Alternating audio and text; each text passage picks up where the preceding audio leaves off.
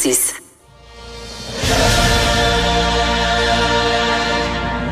Québec, c'est nous, gens d'ici, gens... Je me tannerai jamais de faire jouer cette chanson-là.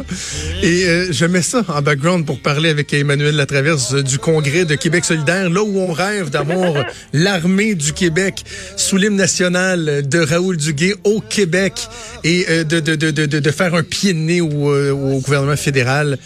C'est ce dont on rêve à Québec solidaire. Emmanuel, salut! Bonjour. On va Euh, faire jouer euh, l'international aussi, tu sais. Comment, tu sais, je vais te lancer la question de façon très générale, ok? Comment, comment as-tu trouvé euh, le congrès de, de, de, de Québec solidaire où, bon, blague à part, on a effectivement beaucoup parlé euh, d'indépendance, de gestes de rupture avec le gouvernement fédéral et tout. Est-ce qu'il y avait des, des trucs euh, je veux pas dire euh, insensés, mais est-ce que la démarche semble crédible, ce qu'on a vu en fin de semaine?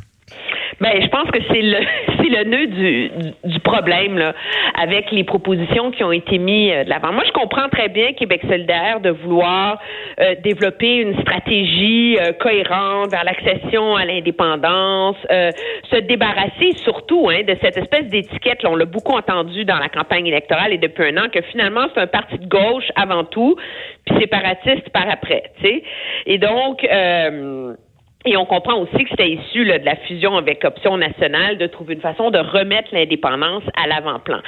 Le problème, c'est que la mise en œuvre, la proposition qui est mise de l'avant, ça relève un peu de la pensée magique, là, on s'entend, là. Moi, quand j'entends euh, les porte-paroles euh, de Québec solidaire nous dire dès qu'on serait élu au gouvernement, on poserait des gestes de rupture Ouais. avec Ottawa. Et là, là, on va dans percevoir toutes les taxes et impôts, abolir le lieutenant-gouverneur, OK? Et en vertu de quel pouvoir? Je veux Ouais, dire, c'est ça. T'as je pas le veux dire, droit. c'est- la politique, c'est l'art du possible et du réel. Là. Et tant qu'un Québec n'est pas indépendant, mais un Québec ne peut pas se, se- s'extirper des règles de la Constitution canadienne là, et abolir le lieutenant-gouverneur, euh, percevoir comme ça les taxes et impôts du jour au lendemain. Là, le gouvernement va être assermenté, puis pouf, il y aura plus une déclaration d'impôt unique euh, qui va être dictée unilatéralement par Québec face à Ottawa. Je veux dire, ça, ça, ça tient pas la route là. On, on s'entend là. Je veux dire, et, et- et surtout de dire, on va, ça, ça va être les gestes de rupture pour préparer le terrain. Et après ça, notre Assemblée constituante va rédiger une constitution qui va être soumise à un référendum. Alors, on va faire une partie de la souveraineté avant qu'il y ait un référendum. Puis qu'est-ce qui arrive si le référendum passe pas? On remet la patate dans le Ben feu. oui, c'est ça. Et il y a, y a un problème aussi, moi, qui me semble assez évident, puis c'est, c'est lié à notre système électoral. Mais la réalité, c'est qu'il y a des gouvernements majoritaires qui sont élus avec, euh, tu sais, 37% d'appui, là. Alors, 30, c'est ça pourquoi tous les gouvernements souverainistes de l'histoire ont voulu passer par un référendum, là. Je veux dire, c'est pas parce que tu as un parti souverainiste au pouvoir que la souveraineté va se faire et que la majorité veut la souveraineté, là. Alors, c'est, une, une belle gimmick, là, pour euh, donner l'illusion qu'on a surmonté le problème de la mécanique de l'indépendance, qui est toujours le problème qui a hanté le Parti québécois.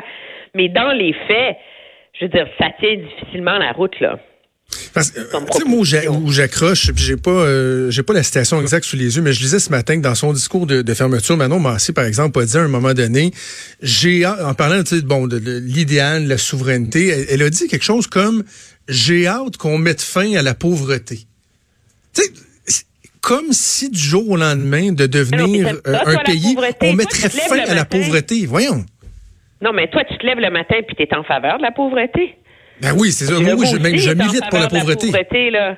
Mais oui, oui, non, non, non, non, il y a juste les souverainistes qui sont contre la, la pauvreté. Non, mais c'est ça, mais c'est la pensée magique aussi, là, de, de dire qu'il s'agit d'être un pays indépendant pour régler de, facilement tous les écueils et les défis sociaux, économiques, climatiques auxquels la société euh, est confrontée, là. Je veux dire... euh, c'est des c'est des beaux discours là, mais d'un euh, c'est pas la gauche, c'est c'est pas Québec solidaire qui a le monopole de l'inquiétude sur la pauvreté là.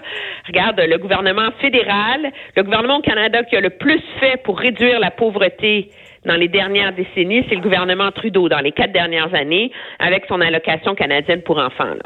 C'est un gouvernement fédéraliste, centralisateur, libéral, qui a fait ça, qui en a fait le plus. Et, juste euh, pour préciser, j'ai la citation exacte, c'est dans la presse.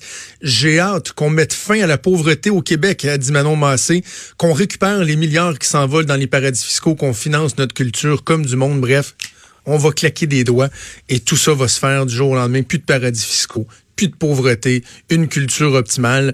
Bref, euh, la pensée magique. Évidemment, un mot, Emmanuel, sur l'absence de, de, de, de Catherine Dorion. Est-ce que tu achètes... fait parler d'elle. Mais oui, c'est ça. Est-ce que tu achètes ne serait-ce qu'un instant cette euh, théorie-là que c'était vraiment pour les bons soins d'élection partielle qu'on a demandé à Sainte-Catherine de rester derrière?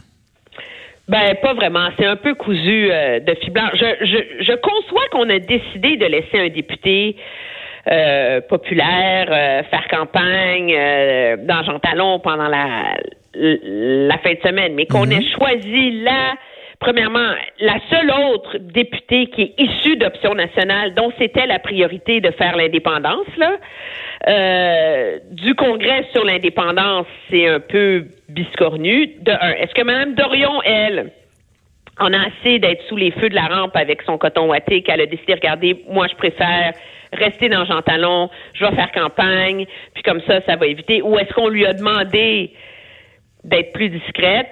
Euh, je pense que la, la, question, en tout cas, le, le, débat est ouvert et la réponse est offerte par Québec solidaire. C'est difficilement la route, quoi qu'en dise Madame Dorion, mais ça illustre par ailleurs le, le problème que son approche à la politique, elle, cause au sein de Québec solidaire. C'est un parti qui a des méthodes euh, euh plus décentralisatrices, euh, le communautariat, euh, le collectivisme dans l'approche politique, c'est pas le bureau du chef qui décide tout. Ça, c'est l'engagement citoyen, c'est très, très bien, mais elle est devenue une distraction. Et ça, ça pose problème. Parce que euh, qu'est-ce qui compte plus, l'engagement politique de l'ensemble de Québec solidaire ou son engagement politique à elle, les gestes qu'elle pose, et jusqu'où est-ce que ces coups d'éclat perpétuels finissent par euh, miner et jeter de l'ombre sur le reste du travail de, de, Québec solidaire. Je pense que son, son absence du Congrès, peu importe les vraies raisons, qui a décidé, qui a pas décidé, vient un peu sceller cette analyse-là par ailleurs. C'est que quand elle est là, elle devient un paratonnerre qui risque de faire dérailler le reste. Tu sais. Et, et, sur la stratégie, il aurait pu dire bon ben Sol Zanetti va rester euh, au Congrès samedi Catherine d'Argentalon. Le lendemain, on fait, euh, on fait le, contraire. Voyons, c'est n'importe quoi. Bref, euh, ce qu'on nous a servi comme excuse. Et surtout, si le but c'était que Mme Dorion ne fasse pas euh, distraction, ben c'est totalement, totalement échoué. c'est un échec comme tentative. Ok, allons faire un tour du côté du fédéral avant qu'on se laisse. Mercredi, finalement, Justin Trudeau va faire connaître la composition de son Conseil des ministres. De grands défis devant lui hein, dans, dans, dans cet exercice qui est toujours périlleux. Oui, et c'est plus difficile faire un conseil des ministres quand on est minoritaire que quand on est majoritaire. Parce que quand on est minoritaire, on ne contrôle pas tout. Et donc, euh, et là, je vais me faire chier des roches, là, je suis certaine, mais la, quand on est euh, minoritaire, la compétence des ministres compte encore plus d'une certaine façon. On le sait là, c'est jamais idéal un conseil des ministres parce que on choisit pas seulement les meilleurs candidats, parce que ça prend l'équité femmes-hommes, ça prend l'équité en termes d'origine, la diversité, le euh, député des villes, député des régions, la représentation des provinces, etc. Une fois que tu mets tout ça là-dedans, puis qu'après ça, tu essayes d'arrimer ça avec les compétences de tous et chacun, il y a toujours des incongruités dans un conseil des ministres. Je, je vais juste illustrer de façon concrète pour les gens qui nous écoutent ce que tu viens de dire. Si Diane Leboutier était députée à Montréal, elle ne serait pas ministre elle ne serait pas ministre. Et si Joël Lightbound était député en Gaspésie, personne ne se poserait de questions sur serait ministre, serait ministre ou pas. Voilà. Parce que, mais là, il y a déjà M. Duclos. Alors, ça, c'est un exemple Monsieur Duclos, on veut le garder au Conseil des ministres parce que c'est une force tranquille, compétente. Mais Joël Lightband est un super porte-parole, un super politicien ancré dans son milieu. Les gens l'aiment. Il mérite d'avoir accès au Conseil des ministres. Mhm. C'est difficile d'avoir deux ministres à Québec quand tu as juste deux députés à Québec. Là. on s'entend. Alors, ça, c'est particulièrement difficile pour M. Trudeau. Il doit aussi régler la question de l'Ouest. Est-ce qu'on nomme un non-élu peu probable? Un sénateur, ben, ça ne tient plus la route. Là, ils sont rendus avec mille groupes là, de sénateurs indépendants, progressistes, canadiens, etc., à droite, à gauche. C'est plus dans l'esprit du temps. Un conseil aviseur pour le premier ministre, un alors ça, c'est les réponses essentielles auxquelles on va avoir les questions. Puis il y a la question de, pour nous au Québec, Stephen Guilbeault, est-ce qu'on nomme à l'environnement et changement climatique ou pas? C'est sûr que si M. Trudeau avait été majoritaire puis qu'il avait fait élu des députés dans l'Ouest, il l'aurait fait. Mais là, c'est pas mal plus compliqué. Est-ce qu'on nomme un lieutenant ou pas? Mais moi, ce que je trouve le plus fascinant là-dedans, c'est que pendant les quatre prochains jours, là, on va essayer de deviner qui est nommé où, quel signal ça envoie. Est-ce qu'on nomme un, ministre fort aux affaires intergouvernementales parce que c'est un signal qu'il faut se préoccuper de l'unité canadienne? Est-ce qu'on nomme un ministre fort à l'innovation pour en faire un vrai ministère économique, etc., etc.? Mais le les vrais changements dans ce gouvernement-là, c'est ce qu'on verra pas. C'est le changement d'attitude, c'est le changement d'approche, c'est le changement dans les rapports avec l'opposition, c'est les changements dans la gouvernance des comités parlementaires, c'est tout ça.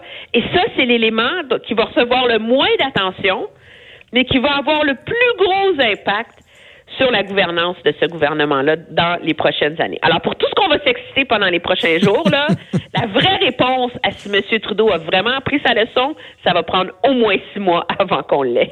Et on sera là pour euh, l'analyser comme on va être ensemble ah, vendredi pour euh, pour parler donc euh, des impressions, premières impressions de ce nouveau Conseil des ministres. Emmanuel, merci. Très bien, au revoir. Salut.